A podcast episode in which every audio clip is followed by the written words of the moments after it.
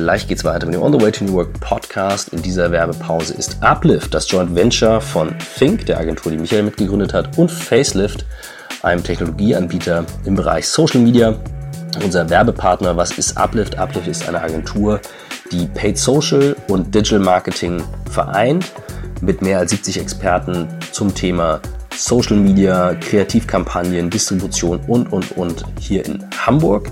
Und ähm, ja, Uplift hat mehr als 6000 Kampagnen bereits vorzuweisen in 30 Ländern. Das heißt, das ist quasi eure Agentur, die sich um Brand Awareness, Sales Conversion, Always-on-Kommunikation, aber eben auch den Kreativkampagnen und die Distribution kümmert. Und ich kann euch aus eigener Erfahrung sagen, dass es nicht ganz so einfach ist, das alles unter einen Hut zu bringen. Es kann nämlich sehr viel werden. Deswegen hat der CEO von Uplift, Jan Honsel, eine E-Mail-Adresse eingerichtet, die heißt hallo at uplift.com. Achtung, man schreibt Uplift mit J, nicht mit I, eben wie bei Think, also hallo at uplift statt in j.com.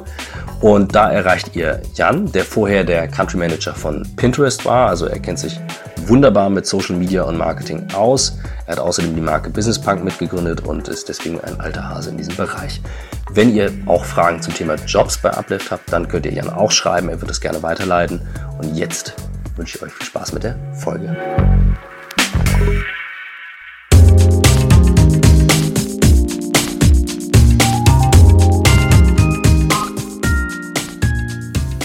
Herzlich willkommen zum On the Way to New Work Podcast mit Michael Trautmann und Christoph Magnussen. Und wir sitzen bei Dr. Wolfgang Hildesheim, dem Director Watson Data Science und Artificial Intelligence bei IBM. Ja, willkommen hier im schönen Hamburg. Wunderbarer heißer Tag und wir scheinen hier aus unserem Büro auf das schöne Hamburg. So ist das. Ich glaube, wir haben knapp gefühlte 36 Grad draußen und ich habe schon mal geschummelt, gerade bei deinem Titel. Ähm, wir haben hier eine Präsentation offen. Du hast uns gerade eine halbe Stunde lang mal einen Überblick gegeben über das, was ihr alles macht und wir kommen hier gar nicht aus dem Staunen raus. Ähm, wir haben schon so viele Sachen eigentlich on the side besprochen, dass wir jetzt nochmal wieder zurückgehen sollten und bei dir nochmal anfangen, wer du bist, was du machst, woher du kommst, weil du hast einen sehr, sehr spannenden Hintergrund, der eigentlich ähm, gefühlt nicht viel mit dem zu tun hat, was du uns alles präsentiert hast. Ja, also Christoph, äh, ich bin ja in Wuppertal geboren und habe da Abi gemacht, habe dann Physik studiert in München und Paris und bin dann Elementarteilchenphysiker geworden. Das, wie wird man das? Wie, wie kommst du auf? Ja, mich hat das immer sehr interessiert, wie, äh, wie, was so die Welt eigentlich antreibt in den grundlegenden Dingen. Und dann gibt's das ganz Kleine, das sind die Teilchen, und äh, das ganz Große, das Universum. Und als ich damals studierte in den 80er Jahren, hat die Menschheit eben gesehen, dass das ganz Große und das ganz Kleine zusammenhängt. Da gab es die Supernova 1984a, wo eben kleinste Neutrinos aus einer Explosion eines Sterns hier auf der Erde in Detektoren ähm, gemessen wurden, sodass das Größte im Universum, das äh, Geburt und Sterben von Sternen mit den kleinsten Dingen zusammenhängt. Das wollte ich verstehen. Und hast du es verstanden bis jetzt? ja, ich habe bisschen Schritte gemacht.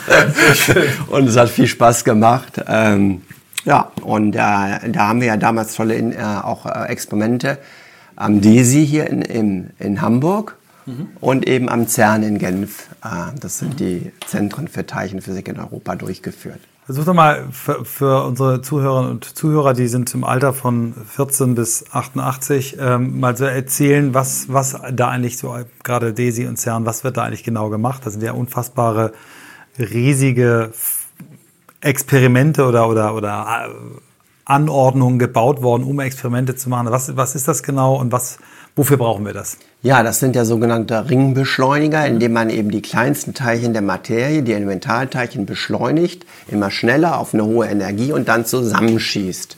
Und hier in Hamburg, das DESI, das deutsche Elektron-Synchrotron, Synchrotron ist ein Wort eben für Beschleuniger, hat damals eben Protonen und Elektronen aufeinander geschossen. Elektronen sind punktförmig und Protonen bestehen innen drin aus drei Teilchen, Quarks heißen die. Und da kann ich, wenn ich da ein Elektron reinschieße, die Kraft, die diese Protonen, äh, die äh, Quarks zusammenhält im Proton erforschen. Das ist die sogenannte starke Wechselwirkung. Das haben wir da gemacht. Mhm. Und wie, wie, groß muss man sich so eine Anordnung, also so einen Ringbeschleuniger vorstellen? Ja, das sind da im, äh, das sind da 20, 30 Kilometer in Tunneln unter der Erde.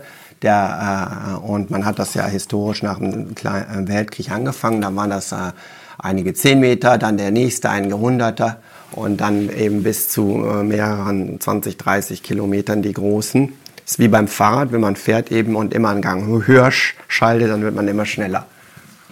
Du hast, ähm, du hattest auf dem Weg äh, hierauf auch erzählt, warum das so wichtig ist, eigentlich diese Basisforschung. Ist ja nicht einfach nur interessant, sondern das hat ja nun eine gewisse Bedeutung. Viele sagen, das brauchen wir alles nicht. Aber ja, das ist eben das Faszinierende, dass man denkt, das hat überhaupt keine technische Relevanz, ist so abgefahren. Äh, aber was man eben feststellt, dass äh, die Arten, wie dort eben gemessen wird, äh, an die Techniken, da kommen wir ja noch drauf, die da entwickelt wurden, um diese Dinge zu messen, immer schneller auch in praktische Produkte und Dienstleistungen für alle Menschen umgesetzt werden. Das ist der sogenannte Innovationscycle zwischen mhm. einer Erfindung im in der Grundlagenforschung und ihrer Anwendung. Früher lagen da mal 50 oder 100 Jahre dazwischen und äh, das wurde immer schneller und heute ist das äh, runtergeschrumpft auf einige Jahre. Mhm. Und insofern ist die Kompetenz auch der jungen Menschen, Studenten, Masterstudenten oder Doktoranden in der Physik äh, ganz entscheidend, um Innovation dann auch in einem führenden Land wie Deutschland voranzutreiben. Und sie können diese Kompetenz sofort mitnehmen und dann äh, eigentlich in ihren Startups oder Unternehmen, wo sie angestellt werden, dann auch mhm. ähm, zu benutzen. Hast du mal ein Beispiel für, für Dinge, die ihr da erforscht habt, äh, in was für Produkte die quasi ihren Weg gefunden haben? Ja, zum Beispiel ähm, muss man eben äh, ähm, Realtime-Messungen äh, machen. Diese Teilchen, die äh, kollidieren ja ähm, eine Milliarde Mal in der Sekunde. Und da muss ich in ganz schneller, mit schnellen Computern entscheiden, äh, war das jetzt interessant, habe ich den, das Quark getroffen, ja oder nein? Und dann schmeiße ich 99,9 Prozent der Daten weg. Und da, wo ich mal getroffen habe, das äh, nehme ich dann auf und speichere es. Und da rechne ich dann aus, äh, äh, wie hat sich das verhalten, was mich dann interessiert. Und äh, die Rekonstruktion dieser ganzen Messpunkte zu eben der, äh, in Bezug auf diese eigentliche Kollision der starken Wechselwirkung, das wird rekonstruiert auch mit äh, intelligenter Software. Hier kommen auch ähm, Algorithmen, mustererkennende Algorithmen der künstlichen Intelligenz im Einsatz, zum Beispiel auch schon damals in den 80er Jahren ähm, um das zu rekonstruieren, werden immer eigentlich sehr anspruchsvolle mathematische Bibliotheken genutzt, wie eben Korrelationsengine, äh, lineare äh, Approximation oder eben auch künstliche neuronale Netze zur Mustererkennung. Das heißt, das, was ihr da äh, gebaut habt, um diese Messung zu machen, hat dann die Anwendung in anderen ne? neuronale Netze, in, in wahrscheinlich die ganze Thema was auf unseren Handys jetzt ist, äh, Übersetzungsgeschichten, äh, ähm, Bilderkennung, all diese Themen. Ne? Das, so ist das. Und ja. gerade für die jungen Leute und Studenten, die äh, in diesen Umfeldern forschen und die dann Erfahrung haben mit künstlichen neuronalen Netzen und Data Science, die werden natürlich mit Kusshand heute genommen von den großen Unternehmen, die ähm, dort Teams aufbauen. Sie haben vom Dr. Denner, Chef von Bosch, will ja 2.000, 3.000 Leute in diesem Umfeld einstellen, um hier weltführend äh, äh, zu werden, zu bleiben. Und äh, da werden genau diese eben Lebensläufe bevorzugt eben auch ausgesucht. Man ist also bestens dann vorbereitet auf das, was heute auch im Markt gebraucht wird. Und nochmal, bevor wir dann zu deinem heutigen äh, Wirken kommen, das, was äh, die Experimente, die ihr dort macht mit den äh, Teilchenbeschleunern, die sollen irgendwann noch wahrscheinlich mal auch in, in, Themen Energie noch besser herzustellen, nutzbar zu machen. Ne? Also wahrscheinlich hat auch viel mit, mit äh, Kernfusion, solchen Themen zu tun. Oder was sind so die ganz die, die, die mittelfristigen Szenarien, in, in was für Anwendungen das führen wird? Gut, also die Teilchenphysik erforscht eben die ähm, grundlegenden Kräfte in der Natur im Allerkleinsten. So, und je besser ich das verstehe, umso besser äh, kann ich da dann auch äh, Techniken daraus ableiten. Ähm, wenn ich die Teilchen zusammensetze, entstehen Atome, eben ähm, zum Beispiel Protonen, Neutronen. Ähm, wenn ich die äh, und ein Elektron zusammen machen, das Wasserstoffatom. Und wenn ich jetzt Wasserstoffatome fusioniere, wie in der Sonne, äh, wenn man hier mal aus dem Fenster schaut, die schöne Sonne, die heiß auf uns scheint, das äh, äh, ist eben die Energie, die frei wird wenn unsere Sonne aus zwei Wasserstoffatomen ein Heliumatom ähm, brennt. Also im, im Inneren dieser Sonne, die uns jetzt hier äh, die, die, den die Planet Erde hell macht, äh, ist ein Heliumbrennen äh, im, im, äh, läuft und die, die Energie, die da frei wird, die kommt als Licht raus. Und das würde man eben zum Beispiel Fusion nennen. Und wenn der Mensch das schafft, äh, eine solchen ähm, eben Form der Energie Erzeugung ähm, produktiv umzusetzen und billig, dann wäre das natürlich ein Traum, weil man eben aus äh, nicht giftigen äh, Dingen, die massenhaft in der Welt vorkommen, eben Wasserstoff und Helium, ähm, äh, unbegrenzte riesige Energien äh, erzeugen könnte. Und wenn ich das dann speichern kann, dann habe ich eigentlich das Energieproblem äh, gelöst. gelöst. Alles klar. Und das sind natürlich auch viele Physiker, die das machen, in Garching oder in, in Karlsruhe an den äh, Forschungskernreaktoren. Und da muss man diese Teilchen eben in magnetischen Flaschen halten und äh, das immer besser kontrollieren, äh, damit die, Te die Temperaturen nicht so hoch sind, dass ich das eben das kann man heute schon machen, aber die Kunst ist eben, das immer billiger ja. äh, hinzubekommen. Wie, wie kommst du jetzt von dem Postdoc. Forschungsgebiet dahin, äh, dass du jetzt heute den Job bei IBM hast? Was war der Weg dazwischen? Ja, ich glaube, dass das ein reiner Zufall war. Ich wollte ja mein Leben immer gut planen und, und in gewisser Weise sind äh, alle wesentlichen Schritte ungeplant gekommen. Ähm, ich bin dann irgendwann aus der Forschung raus und bin Berater geworden und dann äh, ist diese Firma von Softwarefirmen gekauft worden und äh, so habe ich verschiedene Dinge eben äh, dann in meinem Berufsleben gelernt, wie Softwarevertrieb, äh, Management und ähm, irgendwann auf einer Konferenz habe ich dann mal einen Vortrag gehalten und da war ein äh, Manager verantwortlicher von IBM und sagte, äh, wollen Sie nicht zur IBM kommen? Äh, und äh, wir bauen, wollen Big Data Business aufbauen. Und dann habe ich gesagt, oh, so eine große Firma, so viel Verwaltung, das passt vielleicht nicht zu mir. Und dann äh, hat das aber äh, irgendwie, äh, haben uns so gut verstanden und das war dann auch so schnell und da äh, war so eine gute Stimmung und äh, war eigentlich ganz anders, als ich dachte, dass ich dann vor zwölf Jahren zu IBM gekommen bin und da bei, mit dem Big Data Business angefangen habe. Das ist also von der Informationsverarbeitung sehr vergleichbar mit so einem Elementarteilchenbeschleuniger. Ah ja, spannend. Also das heißt, du hast dein Know-how, was du vorher erarbeitet hast, voll in diesen Job äh, einbringen können. Damals hieß es noch Big Data. Das Wort Big Data benutzt, es wird heute nicht mehr so viel benutzt. Ne? Also äh, heute wird äh, eher das, äh, wird sich darüber unterhalten, was mache ich mit Big Data? Also eher Machine Learning sind die Buzzwords. War das schon damals auch dein, dein, dein Thema? Also Machine Learning, wir haben ja mal gehört, dass es beim Thema künstliche Intelligenz ja so Sommer und Winter gab, ne? also so als Phasen. Also Winter wurde genannt, wenn, wenn auf einmal die Euphorie wieder runterging und man gedacht hat, wir kriegen da doch nichts hin und in einem KI-Sommer, also zumindest der Schmidhuber hat es so genannt, äh, sind auf einmal wieder alle euphorisch, was alles damit geht. Und im Moment befinden wir uns, glaube ich, in so einem KI-Sommer. Ne? Viele Leute glauben einfach, dass man das Leben der Menschen damit erstmal deutlich besser machen kann. Vielleicht erzählst du mal ein bisschen die, deine Geschichte der KI, wie du da rangekommen bist? Ja, also erstmal Big Data war eben vor fünf bis zehn Jahren äh, ein sehr, sehr äh, modernes Halbthema in der IT-Industrie, weil eben immer mehr, jeden, Daten, jeden Tag immer mehr Daten anfallen und eben mit dieser großen Menge an Daten uh, umzugehen, da wurden eben Technologien entwickelt wie Hadoop-Cluster und so weiter, um das eben besser ähm, verarbeiten zu können. Und äh, die Eigenschaften dieser Daten waren eben, dass sie auch sehr viele verschiedene Formate hatten, dass sie zum Teil Streaming-Data waren, das heißt ähm, in Realtime fließen oder gespeichert sind. Und äh, die will ich dann auswerten. Und das ist eigentlich der Punkt, wo aus dem Big Data auch das Thema äh, künstliche Intelligenz entstanden ist. Wenn ich viele Daten jetzt Intelligenz auswerten will, äh, dann, äh, dann gibt es einen natürlichen Übergang zu zu, äh, zur künstlichen Intelligenz.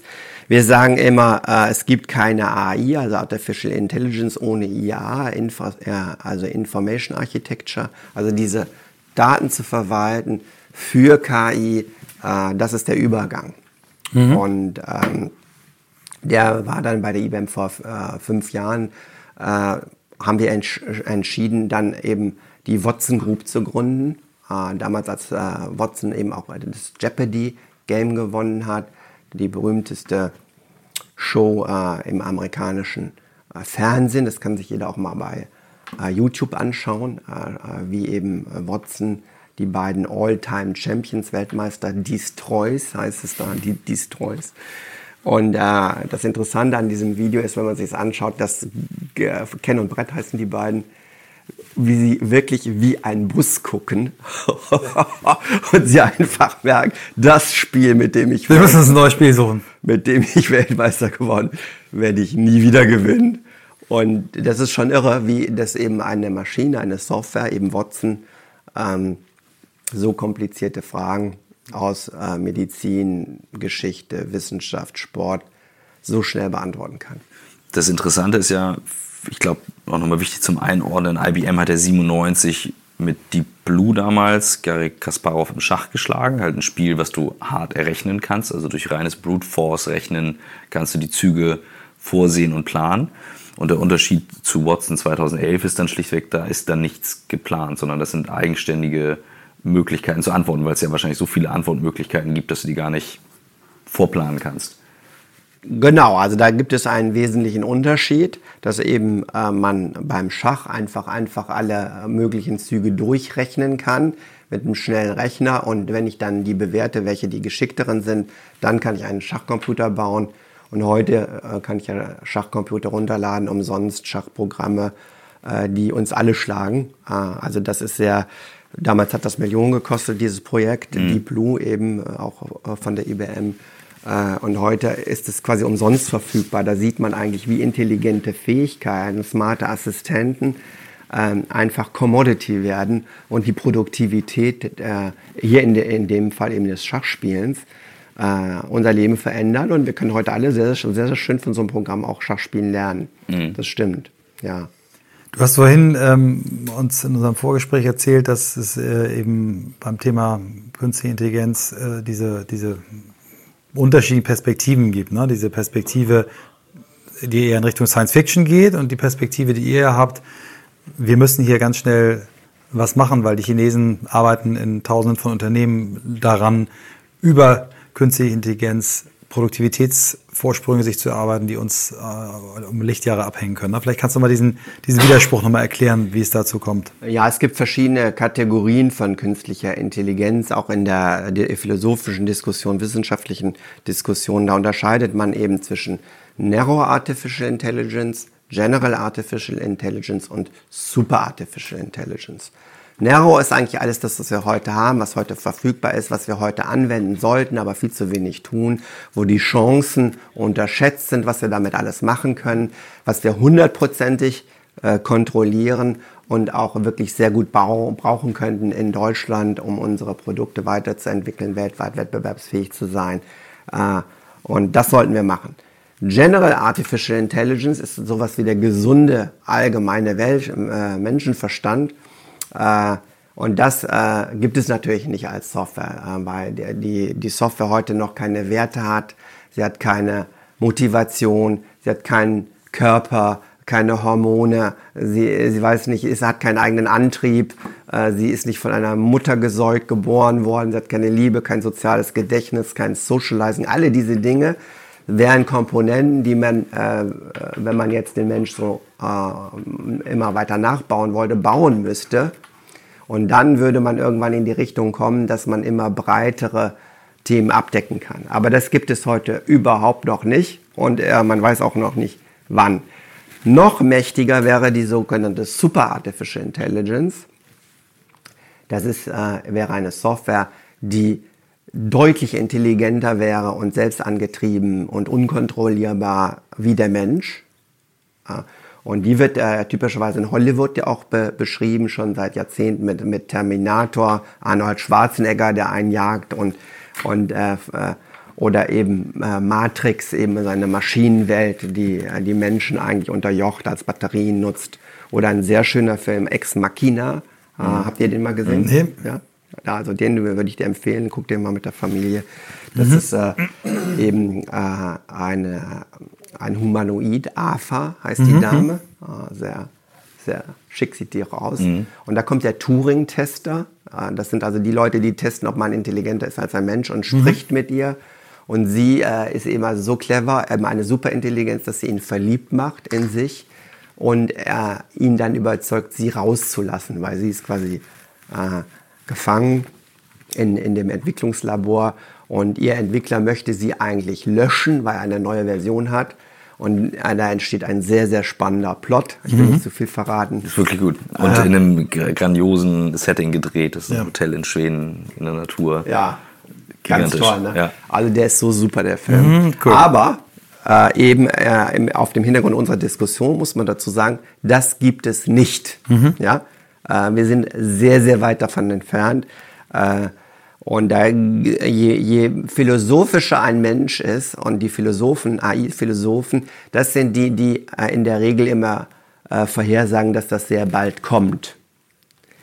Und äh, je technischer jemand ist, je mehr das bauen muss und verkauft, wie wir zum Beispiel, wissen wir eigentlich, wie schwierig das ist, wie äh, dumm auch noch die Maschinen sind, äh, dass das noch äh, sehr, sehr lange brauchen wird, ähm, bis, äh, bis das eben möglich ist. Mhm. Insofern kann man von dieser Unterscheidung eben lernen, äh, dass die Risiken über, über ähm, schätzt sind und äh, während die Chancen der Narrow Artificial Intelligence ähm, unterschätzt. Mhm. Kannst du mal so ein typisches Beispiel nennen, wo du sagst, ähm, weil ich weiß, Adrian hatte in dem Podcast das auch mal erwähnt, also diese Aufteilung, die ich immer sehr hilfreich finde. Und Narrow gibt es ja ganz viel, also wirklich von bis. Die meisten haben es schon eher auf dem Smartphone, also Speech to Text ist wahrscheinlich schon eine einfache Narrow AI. Aber wenn du jetzt sagst, das ist eine Anwendung, die wir gebaut haben, die wird massiv unterschätzt oder es ist schwer, die irgendwie an den Mann zu bringen, weil Leute sagen, wofür brauche ich das? Dabei hat das ein Riesenpotenzial. Ja, es ist genauso wie du sagst. Ähm, das, äh, alles, was wir heute anbieten und machen, ist Narrow. Und äh, man kann das, das ist auch bei allen Anbietern äh, eigentlich äh, gleich, man kann sagen, dass einfache intellektuelle Tätigkeiten werden durch Narrow AI ähm, automatisiert, wie eben Speech to Text, dass eben die Audiowelle des Gesprochenen umgesetzt wird in Text. Dadurch hat man dann den Eindruck, er könnte quasi hören. Ja, er hört nicht, er setzt das nur um. Dann eben äh, äh, Visual Recognition Services, da kann man eben äh, Bilder erkennen, zum Beispiel ist das eine Katze, ja oder nein. Äh, da kann man eben einfache Dinge erkennen. Das wird genutzt in, zum Beispiel in Versicherungen, dass die dann den Schaden äh, leichter erkennen, äh, wie hoch ist der und so weiter. Ähm, der erste, dieser Speech-to-Text und diese Assistenten werden genutzt, um einfache Fragen schnell zu beantworten, dass man nicht in Callcentern warten muss sondern dass man schnell einfache Antworten bekommt. Und dann ähm, gibt es eben auch ähm, ähm, Services, die aus Dokumenten die richtigen Antworten rauszupfen. Also da überall, wo ich große Dokumentenmengen habe, wird die Dokumenten verarbeiten, das Lesen, das inhaltliche, semantische Lesen einfacher. Und das ist natürlich auch eine große Anwendung in, in äh, allen Unternehmen, eigentlich in allen Unternehmen, überall mhm. oh, im Internet. Also im Prinzip werden diese Services eine neue Ebene über dem Internet bald darstellen und eben den Zugang weiter äh, einfacher machen und, und produktiver. Mhm. Du hast vorhin, was, was glaubst du, warum, warum wir so Technik, ich sag mal, skeptisch hier sind? Weil du sagtest, die Chinesen gehen da sehr mutig ran, sehr bold vor, arbeiten mit vielen Daten, haben natürlich andere Regularien, keine Frage. Aber was glaubst du, warum wir das so unterschätzen oder vielleicht auch ein bisschen ängstlich daran gehen? Ja, das ist eine schwierige Frage. Da weiß ich nicht, ob ich äh, zwangsläufig da ähm, die beste Antwort habe. Aber ich äh, denke, dass gerade in, äh, in den westlichen Ländern im Allgemeinen ist ja der Individualismus, also der Einzelne durch die Demokratie, durch die Aufklärung wird ja der Einzelne in dem Sinne auch sehr wertgeschätzt in seiner Meinung. Und unsere Gesetze beschützen ja den Einzelnen eben im, im ähm, äh, im, im Datenschutz, zum Beispiel jetzt die neue europäische Datenschutzrichtlinie, die äh, gibt uns allen ja viele Rechte, dass wir unsere äh, Daten, die gespeichert werden, erfahren können, entscheiden können, werden sie gelöscht. Das ist ein Ding. Dann in der Medizin, zum Beispiel Patientenschutzgesetz, ist ja noch massiver, äh, dass das eben Hochsicherheitsdaten sind. Und wenn ich natürlich nicht in eine Million äh, ähm, Röntgenaufnahmen vom Brustkrebs oder eine große Anzahl bekomme, dann kann ich diese Algorithmen schlechter trainieren. Und dann kann ich auch schlechter einen automatischen Algorithmus bauen, der bestimmte, den Ärzten hilft, bestimmte Dinge zu finden. Und deshalb äh, werden da eben die Chinesen, äh, die das per Order de Mufti machen können, die eben diese Individualitätsorientiertheit haben, nicht mehr haben, sondern mehr zentralistisch, äh, sozial, auto, autokratisch eben sagen können, wir wollen da führend werden. Wir sammeln die Daten einfach äh, zum Wohle der Allgemeinheit und bauen jetzt zum Beispiel äh, einen Service, der mh, Krebsknoten gut erkennt auf einer Mammographie. Und äh, die geben da Gas, die Daten werden gesammelt, zentral, werden auch frei für Forsch zur Verfügung gestellt. Und deshalb äh, ist das China sehr führend. Du hast vorhin ein paar äh, Beispiele genannt, aktuelle Projekte. Vielleicht steigen wir da mal ein. Ähm, vielleicht können wir Watson auch mal vorstellen. Du hast eine schöne Anwendung aus dem, aus dem Automobilbereich, über die wir auch schon mal in einem Podcast äh, gesprochen haben. Ach so, in einem anderen? Ja, ja. genau. Und, habt ihr äh, da auch mit ihm gesprochen? Äh, nee, haben wir nicht, aber wir haben mit, mit Sabine Also, dann wollen wir Mercedes jetzt mal gesprochen. Genau. hier den AS Mercedes, so heißt der, der smarte Assistent von Daimler, ähm, der heute auch in Verbindung mit jeder S-Klasse, E-Klasse, A-Klasse funktioniert. Das ist eine kombinierte Anwendung. Das ist auch Augmented ja. Reality. Das heißt, du kannst dein Cockpit, das können wir jetzt nicht zeigen, abscannen, bekommst dann per Zahlen verschiedene Funktionen gesagt und du kannst dann aber auch mit Hilfe künstlicher Intelligenz sprechen, ne? mit einem Voice so Assistant. Ist es. Genau, so ist es. Und äh, das ist natürlich auch äh, eine Fähigkeit, äh, die mit dem Überlebenskampf letztendlich auch der Automobilanbieter zusammenhängt, da, weil wenn die Autos autonom fahren werden, dann brauche ich ja auch einen Assistenten. Äh, ich muss ja mit dem Auto sprechen können äh, wohin ich fahre, äh, was, es, was es kann, was machen soll. Und das ist in dem Sinne eine allererste äh, Fähigkeit in diese Richtung. Und man kann hier zum Beispiel, ähm, ich ähm, aktiviere das mal und sage, einen Moment, jetzt habe ich zu früh angefangen, so. Wie kann ich Benzin sparen? Leider verfüge ich momentan nicht über den Trainingsstand. Also, Moment, jetzt bin ich hier zu früh auf den Knopf gedrückt. Macht nichts.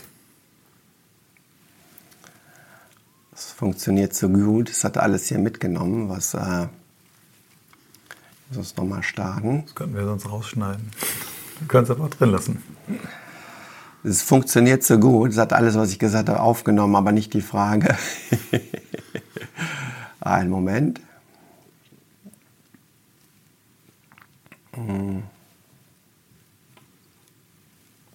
So.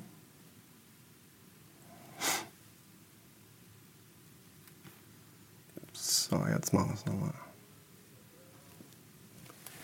Wie kann ich Benzin sparen?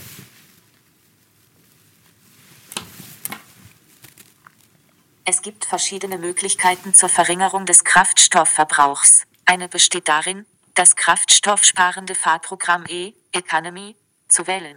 Du kannst aber auch den Modus Segeln oder die Start-Stopp-Funktion zu aktivieren. Zu welcher dieser Optionen möchtest du mehr erfahren? Was ist denn der Modus Segeln? Segeln äh, ist, äh, glaube ich, mit einem äh, Hybrid-Antrieb, ne? Dass du ich weiß es ehrlich gesagt auch nicht. Ähm Gibt es das nur bei Mercedes? Also hört sich auf jeden Fall spannend an. Das, das scheint ja irgendwie Energiesparmodus. Ah, okay, also ich kann das jetzt so vorstellen. Also Start-Stopp ist ja das, wenn es an der Ampel genau, aufhört. Ja. Mhm. Damit spare ich. Ähm, Economy ist, dass man nicht so mhm. stark beschleunigt. Und dieses Segeln, ähm, ob das auf der Autobahn ist, dass man dann einfach rollen lässt, ich weiß es mhm. nicht. Also ich kann mir beim Hybridantrieb vorstellen, dass das immer, wenn, wenn es irgendwie geht, man den, den, den Benzinmotor ausschaltet. Und, okay. Äh, aber, aber guck mal, wir drücken mal drauf. Hm, was heißt Segeln?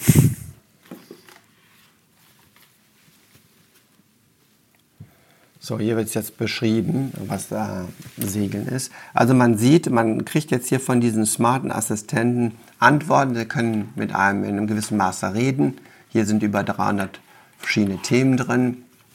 Wenn da mal eine Warnblinklicht angeht, äh, gelb, äh, Bremskontrollleuchte und ich nicht weiß, was bedeutet es jetzt, darf ich nicht mehr fahren oder muss ich sofort äh, mich abschleppen lassen. All diese Dinge werden ähm, eben hier möglich.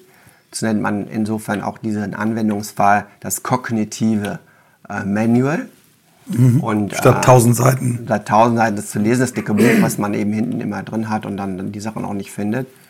Und äh, das wird jetzt ähm, äh, aktuell auch schon durch immer mehr Domänen, eben wie Kalender, ähm, wie ähm, andere Dinge eben ergänzt, sodass ich dann später im Auto äh, ganz genau sagen kann, äh, was habe ich heute für Termine, fahre mich da und dahin, Navi, mit dem Auto dann reden kann.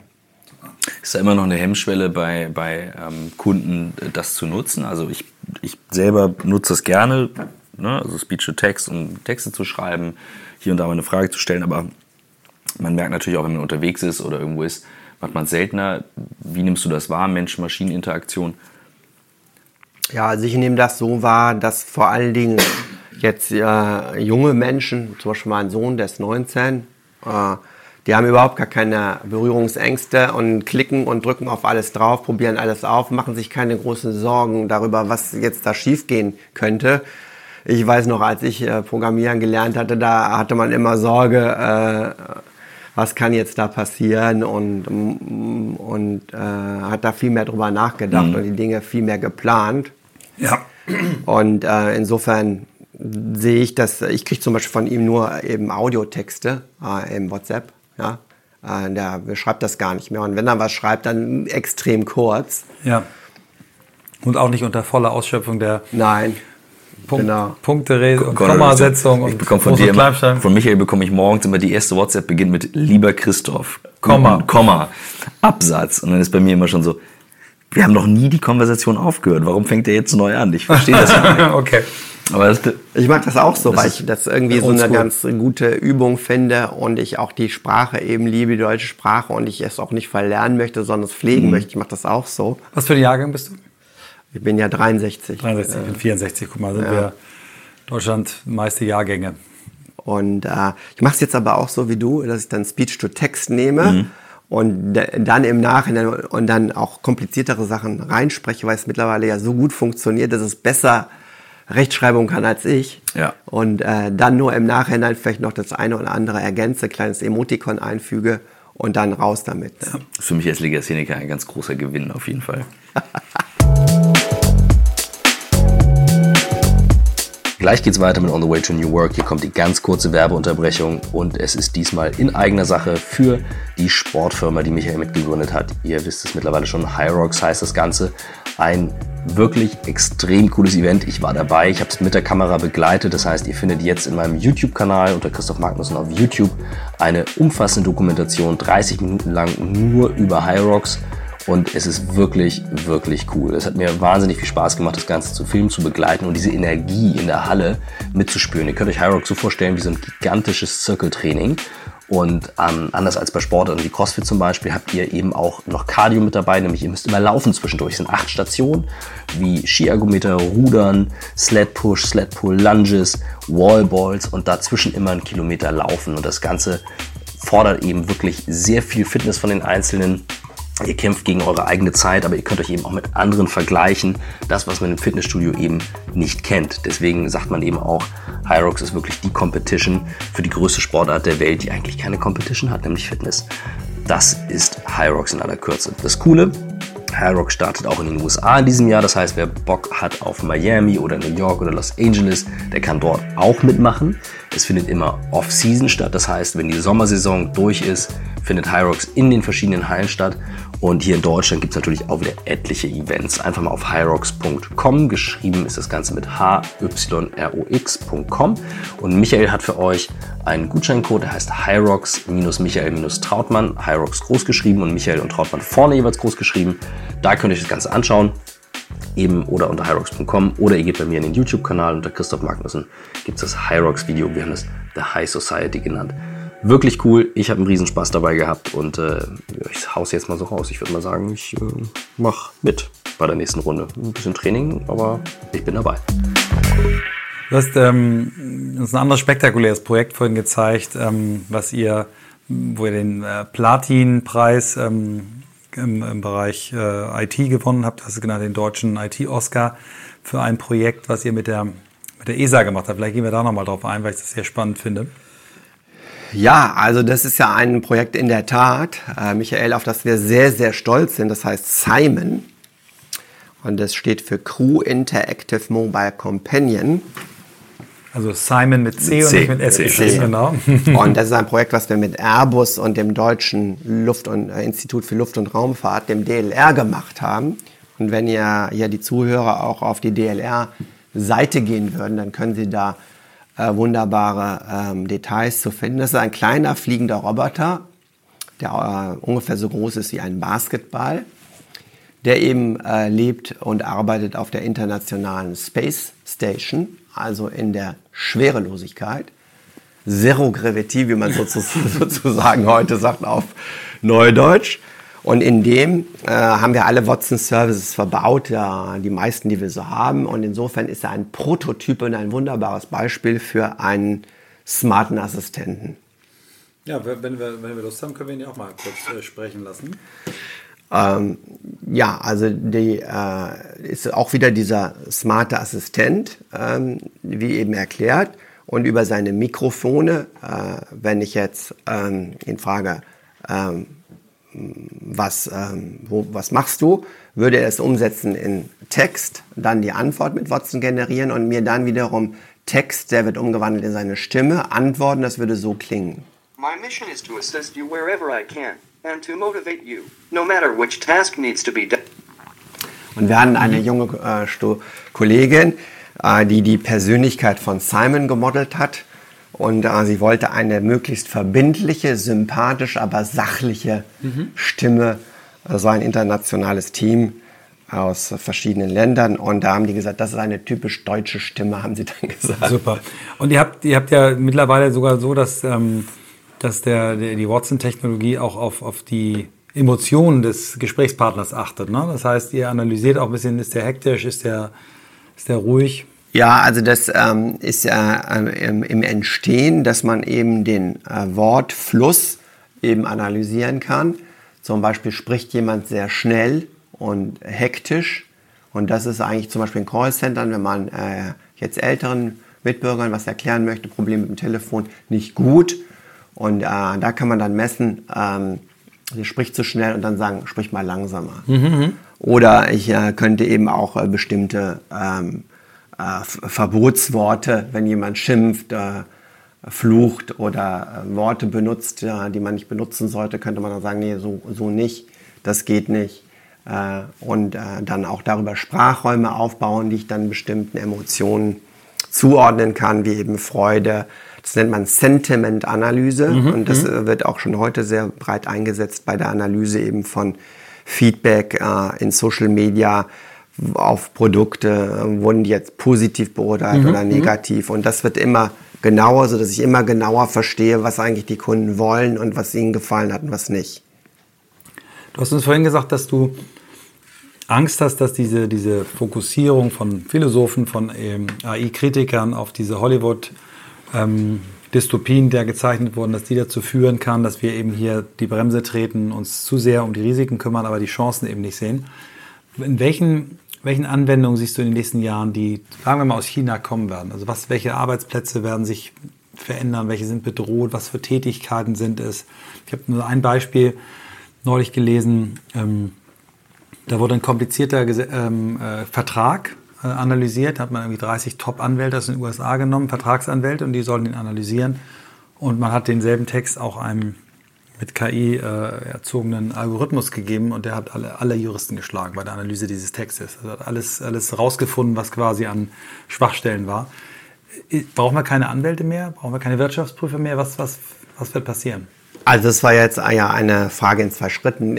Vielleicht nochmal auf den ersten Punkt, weil du mhm. sagtest, Michael, dass wir zu sehr auf die Bremse treten. Die Situation ist ja wesentlich dramatischer, um das auch nochmal deutlich äh, zu erklären. Wir haben ja die erste Schlacht, wenn man es mal etwas martialisch ausdrückt, ums Internet in Europa, in Deutschland massiv verloren. Und heute mit Google, Amazon und Facebook, äh, drei internationale Plattformen für eben die Suche bei Google, Social Media bei Facebook und den internationalen Laden bei Amazon, äh, die zusammen in ihrer Börsennotierung äh, jeweils über eine Billion Euro jede Firma also zusammen mehr wert sind als die alle deutschen Firmen zusammen. Also es ist ein gewaltiger äh, Rückschlag auch der tollen äh, Dienstleistungen und Produkte aus Deutschland. Wir sind Exportweltmeister und haben ja hier viel zu bieten, aber was das betrifft, haben wir ein riesiges Problem. Und insofern geht es jetzt darum, mit diesen neuen Techniken wie künstliche Intelligenz eben Services aufzubauen, eigene Plattformen, zum Beispiel eine Autoplattform, so dass wir hier eigene Modelle aufbauen und in dieser modernen Welt der Digitalisierung des Internets, der künstlichen Intelligenz bestehen. Und wenn wir das schaffen, dass wir zum Beispiel eine führende Autoplattform in Deutschland bauen, die dann weltweit von vielen benutzt wird und unsere Autokompetenz leveragen, also hebeln in andere Länder für andere, dann äh, haben wir hier goldene Zeiten vor uns. Wenn wir uns auch hier abhängen lassen, dann gute Nacht, ja. Mhm. Und äh, man sieht es ja, Internetzugang zum Beispiel sind wir auf Platz 33 in Deutschland. Also wir haben auf vielen äh, Ebenen schon Problem, große Probleme. Insofern ist es umso wichtiger, dass wir das konzentriert angehen und äh, eben die Kernkompetenzen in Deutschland, wie eben Automotive, Pharma, auch der öffentliche Sektor, auch unser demokratisches, äh, öffentliches, individuelles Gemeinwesen, diese Dinge eben auch ähm, ausformen mit modernen KI-Systemen und dann auch exportieren können und ähm, anderen helfen können, ähnlich eben im Wohlstand zu, zu leben wie wir. Und das muss die Idee sein. Deine zweite Frage war ja, was kann jetzt äh, die Chinesen schon? Und da kann ich nur sagen, äh, wird ja hier äh, oft auch gar nicht kommuniziert, dass die Situation schon auch da relativ beunruhigend ist, dass äh, in China sehr viele Businessmodelle bereits existieren, die wir hier nicht haben als da wären eben beim autonomen Fahren, gibt es ja schon chinesische Städte, in denen autonome Busse und fahren. Mhm. Da wird es nicht alles so vielleicht perfekt bis ins letzte Detail geplant wie bei uns, aber man malt eben einen Strich auf die Straße und hinter dem Strich fahren eben die Busse hinterher und man lernt dann eben, wer man tut. Man ist hier schneller, ja, oder eben auch in der, im ganzen Management der Städte. Viele Städte haben 40, 50, 60.000 äh, Kameras und über die Kameras kann ich dann den Verkehr steuern. Ich sehe, wo sind Staus, wo muss ich die Ampeln auf grün schalten. Ähm, da sind die Chinesen. Neulich war auf einer Handelsplatzkonferenz in München. Äh, da, da haben, hat ein chinesisches Team vorgestellt, wie sie äh, massiv eben die ganze Steuerung von Städten machen. Sehr professionell, wesentlich weiter. Und dann eben, wie anfangs angesprochen, in der Medizin. Mhm. Das heißt aber auch, wenn ich jetzt überlege, wir konzentrieren uns natürlich sehr stark darauf, wo liegen Daten, welche Infrastruktur. Es ist ja doch immer häufig eine Diskussion über Datenschutz, hast du ja auch gesagt. Ähm, nur es geht halt sehr viel weiter. Das bedeutet, letzten Endes müssen wir das Ganze ein bisschen trennen, wenn ich das richtig verstanden habe. Wir haben eben die Anwendung, die wir bauen und, und die Möglichkeiten, die Plattform, die wir schaffen. Aber wir haben ja mit den anderen umzugehen. Also du, wir sind ja in einer Welt, es ist ja nicht mehr wegzudenken, dass, dass man ohne Amazon, Facebook und Google ähm, und Microsoft ähm, irgendwie agiert als Großkonzern. Also fast unmöglich, würde ich jetzt mal sagen. Nein, das will ja auch niemand. Aber es wird eben äh, in der Zukunft eben nicht nur diese Konsumerplattformen, mhm. 5, 6, die es heute ähm, da gibt, äh, geben, sondern es wird eben hunderte von Plattformen geben für einzelne Produkte und einzelne Dienstleistungen. Und wenn wir in Deutschland es schaffen, da einige von eben weltweit zu betreiben, dann sind wir mit vorne dabei. Und wenn wir das verpassen, äh, dann nicht. Ähm, ich will nur mal auf einige Stärken in Europa hinweisen. Das sind unsere Sprachen. Ja, wenn, wenn wir nicht die Services bauen, um unsere Sprachen äh, umzuwandeln von gesprochener Sprache in Text und da führend sind und die besten Services haben. Äh, wer soll es dann tun? Oder eben auch die Übersetzungsservices. Mhm. Äh, man kann ja heute schon sehr gut auch automatisch übersetzen zwischen zum Beispiel Englisch und Chinesisch. Das geht schon äh, in Realtime sehr gut hin und her. Und ähm, der Worst Case wäre doch, dass wir äh, in, in einigen in Jahren äh, quasi äh, einen chinesischen Übersetzungsservice äh, nutzen, um von Deutsch nach Englisch, von Deutsch nach Italienisch, von Deutsch nach Französisch und zurück zu übersetzen. Und, und obwohl es unsere Sprache, unsere Kultur ist, die intelligente Auswertung unserer, unseres Kulturgutes woanders gemacht wird. Mhm. Hier müssen wir eben in der Analyse der, der unserer Sprachen, unserer Sprachkörper, unserer Archive, unserer Museen äh, eigentlich letztendlich schon ähm, äh, massiv eben auch äh, führend sein. Und wenn wir es gut hinkriegen, bei unserer langen Geschichte und den, dem Schatz, den wir haben, dann können wir damit natürlich auch unwahrscheinlich gute äh, smarte Assistenten bauen, die dann anderen Ländern helfen. Man vergisst ja immer, dass äh, wir, wir tun immer so, als wären alle gleich reich und hätten gleich guten Zugang zum Internet wie wir. Das sind ja nur ein, zwei Milliarden Menschen. Es gibt ja drei, vier Milliarden Menschen, die keinen Zugang zum Arzt haben, zu einer Stadt, äh, zum Internet und für, für die, äh, das ist ja der Wachstumsmarkt und, äh, und denen wollen wir eben in Zukunft auch äh, viel Gutes tun. Ihr habt bei, ähm, bei IBM ja ein Zentrum in Frankfurt, glaube ich, wo ihr, wo ihr ähm, eigene riesige Serverparks habt und äh, AI-Anwendungen quasi in der Cloud anbietet. Vielleicht erzählst du nochmal darüber. Das heißt, es gibt Ready-to-Rumble-Geschichten, die auch kleinere Unternehmen nutzen können. Klar brauchen die irgendjemand, der da die, das Verständnis mitbringt, aber es ist ja nicht so, dass jede Firma jetzt KI Grundlagenforschung betreiben muss und Anwendung selber programmieren muss, sondern dass es einfach Dinge gibt, die man schon nutzen kann. Nein, Michael, das ist natürlich ein Punkt, über den wir sehr gerne reden, äh, äh, weil das äh, tatsächlich ein, ein, ein Alleinstellungsmerkmal ist, jetzt äh, der IBM in Deutschland, dass wir hier ein Rechenzentrum haben in Frankfurt, in dem eben von den Netzwerken, den schnellen Rechnern, Datenhaltung bis eben zu diesen intelligenten Watson-Service, über die wir die ganze Zeit reden, alles verfügbar ist. Das heißt, jeder Zuhörer äh, hier vom Podcast ist einen einzigen Klick weg von der Nutzung, und zwar der kostenfreien Nutzung am Anfang eines intelligenten Services. Also Sie müssen einfach nur auf IBM Cloud gehen, den Katalog, äh, und dann geht's los.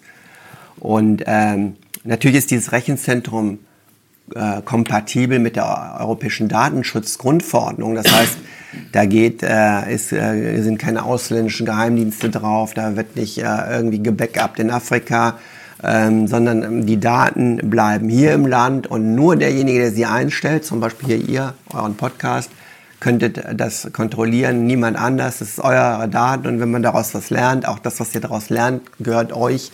Also euer IP eure Kontrolle bleibt hier. Und das ist eine Eigenschaft, die in vielen Industrien mission critical ist, also mhm. extrem mhm. wichtig, im öffentlichen Sektor zum Beispiel oder bei Banken. Äh, da dürfen verschiedenste Daten gar nicht das Land verlassen. Und insofern sind wir hier eben ein ähm, beliebter Partner für Projekte, weil wir sie in Deutschland liefern, bauen und betreiben können. Was würden wir jetzt zum Beispiel mit dem Podcast über die Plattform machen? Was wäre was wär so eine ja, ihr habt ja mir erklärt, wie viele tolle Podcasts ihr schon gemacht habt äh, in der Vergangenheit. Das waren ja auch schon über 100. Mhm, ne? 140, ja. Mhm. Das ist ja ausgesprochen äh, beeindruckend, immer diese spannenden Themen. Und äh, da sind natürlich eure Fans, wollen ja irgendwann vielleicht wissen, wozu gibt es Podcasts. Das wird dann ja da äh, sch schwierig zu überschauen. Und wenn sie dann sagen, gehen auch drauf und sagen, gab es einen Podcast mal zu ähm, Simon zum Beispiel. Dann würden Sie in Zukunft eben äh, diesen Podcast finden ähm, zu KI mhm. ähm, und können den dann finden, weil man dann auch in den Worten, in den ganzen Podcasts bis auf das einzelne Wort runter kann man nachher suchen. Wir können uns quasi ein, ein Mashup machen. Mach mir den. Wir äh, können die analysieren. Die Zusammenfassung äh, der besten AI-Podcasts, genau. Mhm. Können wir mal ausprobieren. Die, vielleicht kommen wir nochmal äh, zu IBM als Company. Die hat sich ja in den letzten Jahren immer wieder neu erfunden. Ne? Also von einem, wo ja auch einige Leute mehr Witze machen, dass irgendein CEO mal gesagt haben soll, ich sehe einen Weltmarkt für Personal Computer von fünf. Aber auch äh, Steve Ballmer von Microsoft hat ja irgendwann auch mal gesagt, das iPhone wird nicht, nicht reüssieren. Also von daher ist es immer ungerecht, solche Zitate rauszuziehen. Aber ihr habt ja als Company eigentlich es immer wieder geschafft, euch neu zu erfinden. Und was man jetzt im Zusammenhang mit, mit IBM ja auch liest, neben dem Thema AI, ist das Thema Quantum Computing. Kannst du da auch ein bisschen was zu sagen, was da eure Philosophie dahinter ist? Brauchen wir den Quantum Computing, um in AI noch besser zu werden? Oder was ist da der, der Antrieb? Ja, also das ist, äh, sind ja auch äh, zwei äh, Teile der Frage. Der, ich frage mal zu viel, der, sorry. Der, der erste Teil der Frage ist in der Tat erstaunlich, dass wenn man eben auf die Geschichte, Wirtschaftsgeschichte äh, schaut, dann sieht man, dass äh, vor 50 Jahren die 1000 größten Firmen oder 100 größten Firmen des Planeten, die allermeisten davon weg sind, gehen pleite, mhm. verschwinden. Und auch hier in Deutschland, wenn man guckt, was, wer war im DAX jetzt vor 30 Jahren, dann wird man sehen, dass die meisten sind weg. Mhm. Das heißt, diese Fähigkeit, dass große, erfolgreiche Firmen sich transformieren, ist eine schwierige, dass man sich verändert. Und die IBM ist jetzt 100 Jahre, ist ja in Deutschland auch gegründet worden, 103 Jahre. In, in Deutschland ja, gegründet? Suse, in äh, Stuttgarter Raum der äh, in Deutschland gegründet. Deswegen äh, ist das, äh, haben wir ein besonders intimes Verhältnis eben mit der Corporation und ähm, hat sich eben transformiert von einer einer sehr erfolgreichen Hardwarefirma von schnellen, zentralen Hostsystemen, Mainframe-Systemen, zentralen Computern. Äh, in den 50er, 60er, 70er Jahren war die IBM das, was eben heute eine Art Google ist, eben ein, ein monopolistisch agierender äh, Player, der sehr erfolgreich war, dass so kaum jemand anders in dem Umfeld dann da ist, wie Google heute bei der Suche. Und äh, das klappte dann nicht mehr, als, wie du sagtest, der PC äh, erfunden wurde. Und, äh, und da äh, war die äh, IBM in schwerem Fahrwasser und musste sich neu erfinden, kriegte einen neuen Chef, den Lou Gersner, der dann die IBM umgewandelt hat, eben in eine Service- und Solution-Firma mit äh, viel äh, Dienstleistung. PwC wurde gekauft und dann ab 2000 auch in eine Softwarefirma. So sind wir ja heute auch in großen Teilen eben ähm, eine Softwarefirma, die IBM, äh, mit auch einer der führenden Softwarefirmen für Unternehmen, B2B-Software. Und äh, mit eben Oracle, Microsoft und eben die IBM sind das eigentlich die, SAP vielleicht noch, die vier großen Player mhm. weltweit. Und insofern haben wir uns da dreimal neu erfunden. Und jetzt eben in den letzten vier Jahren, eben mit dem starken Fokus auf AI, sind wir dabei, die nächste Transformation durchzuführen äh, und äh, verändern die ganze Firma im Hinblick auf eine AI-Firma. Das war ja. Was glaubst du, braucht es? Nee, ähm, halt, sorry, ja, ah, die erste Frage, erster Teil. Jetzt wollte noch die zweite, genau. weil das ist der ja, Wissenschaftler, okay, okay, der analysiert. Völlig recht. Die Frage ist ja nicht zehn zwei Teile. Und Was war jetzt der zweite Teil der Frage? äh, Quantum.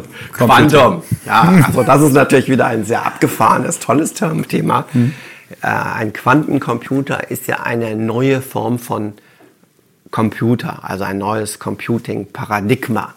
Jetzt hier im iPhone, in allen bisherigen Computern sind ja die Chips, die funktionieren nach Einsen und Nullen, das ist also Bits, ja, und äh, in den CPUs, ähm, in den CPUs. Nicht so schön, ne? Ist relativ laut, aber es wird, es wird halt im Hintergrund gebaut. Vielleicht müssen sie nur ein Bild anhängen und dann ist gut. Super. Wir machen weiter. Wir, wir könnten höchstens Dirk sagen, dass er hochgeht und dem mal sagt, die sollen aufhören. Wir gucken mal. Probieren wir weiter. weiter. Gott. Also na, ähm, das Paradigma, jetzige Paradigma ist eben äh, binär, eben mhm. 1 und 0. Und äh, sowohl in den Speichern habe ich, speichere ich 1 und 0 als auch in den Registern der CPUs rechne ich damit. Darstellung der Zahl zum Beispiel eben in Bits. Und äh, insofern äh, ist das etwas, was präzise funktioniert. Wenn ein Quantencomputer, also und da muss ich jetzt noch äh, hinzufügen, und jetzt äh, Michael Small sagt ja, dass eben alle zwei Jahre eben die, äh, der Speicherplatz sich verdoppelt und die Rechnerleistung sich ähm, auch verdoppelt, weil ich immer kleinere Einheiten baue, wo ich das Bit speichern kann. Und jetzt bin ich da an die natürliche Grenze gekommen, äh, atomare Ebene, wo eben mit den Silikonwafern äh, der Transistor, wo ich den 1.0, der ist jetzt nur noch einige Atome groß und jetzt ist quasi bald Schluss. Ja. Also ich kann nicht mehr wachsen, kein, nicht mehr schnellere Rechner, nicht mehr speichern, jetzt ist Schluss, wird immer teurer, äh, weil ich eben physikalisch an der Grenze bin. Und da ist eben die Idee entstanden, wenn ich jetzt in einem Atom, also was wir am Anfang von unserer Diskussion hatten, äh, der Atom eben einem Kern und drumherum die Elektronen, Borsches Atommodell, äh, da in dem Quantenzustand der Elektronen, wenn ich die leicht anrege, zum Beispiel vom n gleich 1 auf n gleich 2, dann könnte ich in dieser Information ein Bit speichern. Ja? Dann kann ich es aber auch n gleich 3, zweite Quantenzahl L, also ich äh, könnte in einem Atom, wenn ich das richtig gut kontrolliere, eine Vielzahl an Informationen speichern. Das heißt also, der, der Computer wird nochmal neu neu erfunden. Und der Quantencomputer ähm, ähm, stellt also im Moment die Hoffnung dar, dass ich nochmal dramatisch viel mehr Informationen speichern könnte als in den bisherigen binären Chips und eben auch damit rechnen kann. Weil die Natur, und zwar anders rechnen kann, das, äh, bisher muss ich immer programmieren, um einen Lösungsweg zu finden und dann die Lösung auszurechnen. Äh, in einem Quantencomputer äh, würde das so funktionieren, ähm, dass ich programmieren muss, um die Frage zu stellen und der Rechner würde innerhalb sehr kurzer Zeit die Lösung finden. Und hier nützt man eben das Prinzip aus, dass die Quantenzustände immer die energetisch günstigste Funktion äh, einnehmen. Also man hätte bestimmte Möglichkeit, bestimmte neue Dinge zu rechnen, die man bis jetzt noch nie rechnen konnte, weil die Kombinationen zu groß sind. Zum Beispiel in der Logistik, das Traveling Salesman Problem. Wo muss jetzt das Postauto rumfahren, äh, wenn es die Pakete irgendwo abgibt? Was ist am schnellsten, besten, wenn ich mhm. da viele Autos habe? Da gibt es unendlich viele Kombinationen und viele Pakete. Und äh, das kann man im Moment nicht rechnen, solche Sachen. Und mit einem Quantencomputer ist eben die Hoffnung, dass ich das rechnen kann. Mhm. Insofern äh, sind führende Unternehmen auch in unserem Markt dabei, äh, zu schauen, ob sie eben bestimmte Eigenschaften entwickeln können mit Quantencomputer. Ich hatte vergessen zu sagen, dass die IBM in Rüschlikon in der Schweiz in einem äh, sehr äh, robusten, ruhigen Gebäude, die müssen sehr, sehr äh, räuschempfindlich im Keller steht es in Rüschlikon. Der Quantencomputer der IBM, einer der führenden Quantencomputer der Welt, den kann man auch übers Internet, ähm, auch die Zuhörer könnten quasi jetzt äh, sofort aufrufen, die Seite, und da eben Algorithmen für schreiben und das nutzen. Äh, da ist man in einem Forschungszustand und die Unternehmen probieren hier neue Fähigkeiten aufzubauen. Und gibt es da Prognosen, ähm, ob das äh, Moore's, äh, Moore's Law äh, weitergeht oder wird da ein neues Gesetz kommen? Ist das unbegrenzt, was da an Hoffnung drin ist? Äh, oder ist man da noch so früh, dass das noch nicht absehbar ist? Ja, also da würde die Sache noch beschleunigt schneller eben ähm, wachsen. Wobei ich vermute, das ist meine persönliche Meinung, ähm, äh, dass man immer spezialisiertere Chips baut für unterschiedliche Dinge und äh, man dann sehr äh, hoch, hochperformante Chips für bestimmte Fähigkeiten hat. Ähm, so wie sich ja genau genommen auch heute schon die Chips in den elektronischen Geräten, die wir haben, sind ja auch mittlerweile sehr viele verschiedene Arten von Chips drin. Es ist nicht mehr nur ein Chip. Äh, es gibt ja Grafikchips für grafische Verarbeitung, ja. RISC-Chips äh, für, fürs Rechnen und so weiter, programmierbare GPUs und das wird sich da eben weiter diversifizieren, sodass man immer äh, mehr kann. Bevor wir jetzt hier gleich die Stunde voll machen, ähm, mache ich den Bogen nochmal zurück, weil Quantum Computing, AI und Co. ist ja Teil der Transformation eines Unternehmens. Also wenn das Potenzial hat, dann geht er in die Richtung. Was würdest du denn sagen aus der IBM-Erfahrung, was bräuchte es, ähm, was man auch mit anderen Unternehmen teilen könnte, damit man auch die nächsten 100 Jahre als Unternehmen Bestand hält? Also was macht das aus, dass man sich so gut transformiert? Ja, also ähm, das ist eine sehr gute Frage. Und ich kann nur einige Aspekte dazu äh, äh, meine Gedanken teilen. Einer ist, das äh, habe ich auch meinem Sohn, äh, Sohn Fabian gesagt, ähm, der gesagt, Papa, was soll ich denn machen? Habe ich ihm immer gesagt, wenn du dich für einen Megatrend entscheidest, also einen Trend, der wirklich hochgeht, der gerade abhebt, dann kann man praktisch nicht, nicht viel falsch machen, weil da werden die Leute gesucht, da werden die äh, interessanten Jobs, die Projekte gemacht, da wird man, kann man top verdienen. Und das hat ihm gut gefallen. Insofern studiert er jetzt äh, AI, Robotics, Informatik an der TU München. Wow. und äh, insofern ist das für eben junge Zuhörer jetzt hier äh, meine Empfehlung. Suchen, äh, suchen Sie sich eben einen, einen Megatrend auf, ein Thema, was wirklich äh, alternative, regenerierbare Energien, äh, Genforschung in der Medizin, äh, solche Sachen, die eben ganz klar äh, weltweit abheben und dann kann man nichts falsch machen. Und das Gleiche gilt natürlich auch für ein Unternehmen, dass man muss auf diese äh, Themen setzen. Und das tun wir ja auch. Die IBM ist Weltpatentmarktführer seit äh, über 18 Jahren, melden mir sehr, sehr viele Patente an. Und ein Großteil davon ist eben auch in AI und äh, Quantencomputing und Internet of Things, also in diesen neuen Themen. Insofern hat die IBM mit ihrer Forschungsabteilung ähm, soll weitermachen auf diesen Trends und auch, ähm, das war ja die Frage, andere Unternehmen sollten eben schauen, dass sie bei diesen Megatrends mitmachen, Kompetenz aufbauen. So, und was heißt das jetzt Kompetenz aufbauen? Was sind also die Erfolgsfaktoren? Da gibt es im Wesentlichen vier.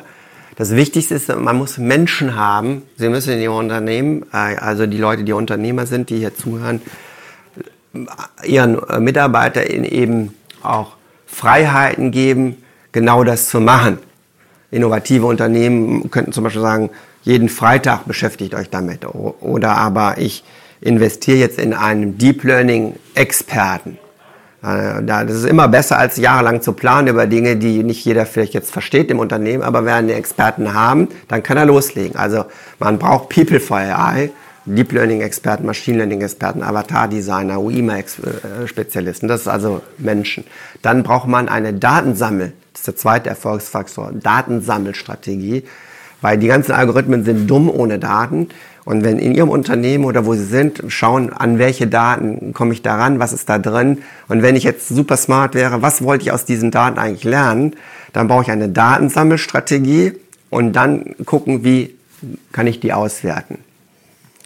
Und dann äh, das dritte ist eben, dass ich mir einen Use Case, einen Anwendungsfall äh, suche, der in kleinen Schritten möglich ist, den, den man leicht umsetzen kann, der äh, günstig ist, wo der nicht so teuer ist, dass ich in kleinen Schritten einfach kleine Wow-Effekte schaffe, äh, kleine Erfolge habe, auch kleine Kostenersparnisse oder mehr verkaufe in kleinen Schritten und das dann immer weiter ausbaue.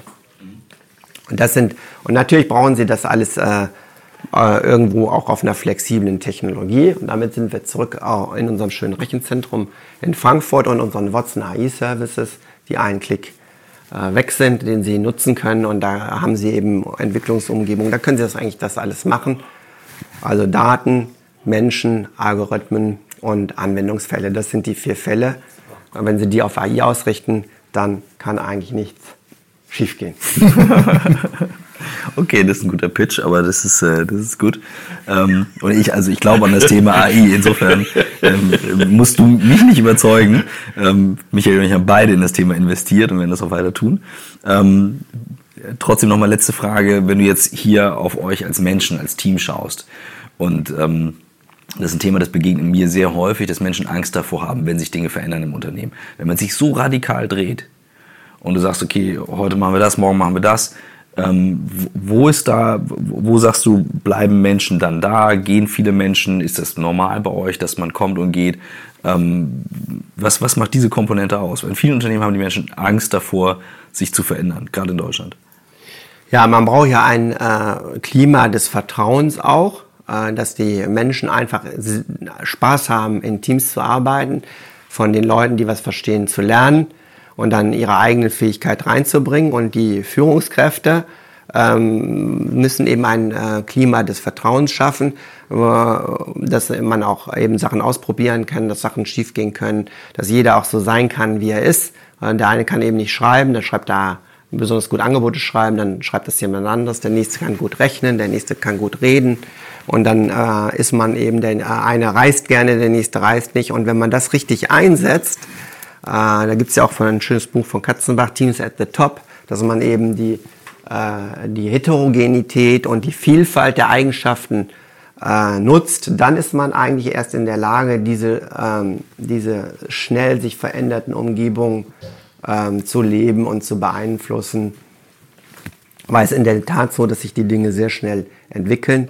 Auch, äh, auch zum Beispiel unsere äh, Produkte äh, jetzt mittlerweile haben auch alle jeden Monat neue Versionen und äh, sind im Fluss. Das heißt, wir müssen mit unseren Kunden Vertrauen schaffen, sagen, das können wir im Moment und äh, da dann auch unsere Entwicklung mit reinbringen, die Projektleute, also sehr gemischte internationale Teams managen und da eine gute Stimmung mhm. halten. Nicht so sehr auf, äh, weil meistens funktioniert äh, am Anfang gar nichts und äh, alle schieben sich den schwarzen Peter zu und das muss man eben vermeiden und eine Stimmung eben schaffen, dass alle stolz sind, dass sie in einem gemischten Team sind und dass es super cool wird und wir ja was Neues schaffen, was äh, irgendwas wirklich deutlich besser macht. Ich kann mir vorstellen, da ihr das in eurer Unternehmensgeschichte schon so oft hingekriegt habt, sind die Mitarbeiter auch am Anfang ein gewisses Grundvertrauen in die Marke IBM. Wir, na, we've done it before, wir werden es auch wieder schaffen. Ne? Ich kann mir vorstellen, dass das auch so in der, in der DNA der, der Company und damit der langjährigen Mitarbeiter irgendwo drin ist. Ja, so ist das. Äh, wobei wir natürlich auch Unternehmensverteilbereiche äh, äh, verkaufen. Äh, zum Beispiel eben Lenovo äh, x86-Server. Das heißt, ähm, uns auf diese hauptwesentlichen Themen auch konzentrieren. Mhm. Sehr schön. Ich finde das ein äh, wunderbares Schlussstatement, es sei denn, du hast noch was hinterher. Vielen Dank. Vielen Dank für die Einblicke und äh, die War Zeit sehr spannend. Danke. Sehr, sehr spannend. Vielen Dank für das sehr angenehme Gespräch.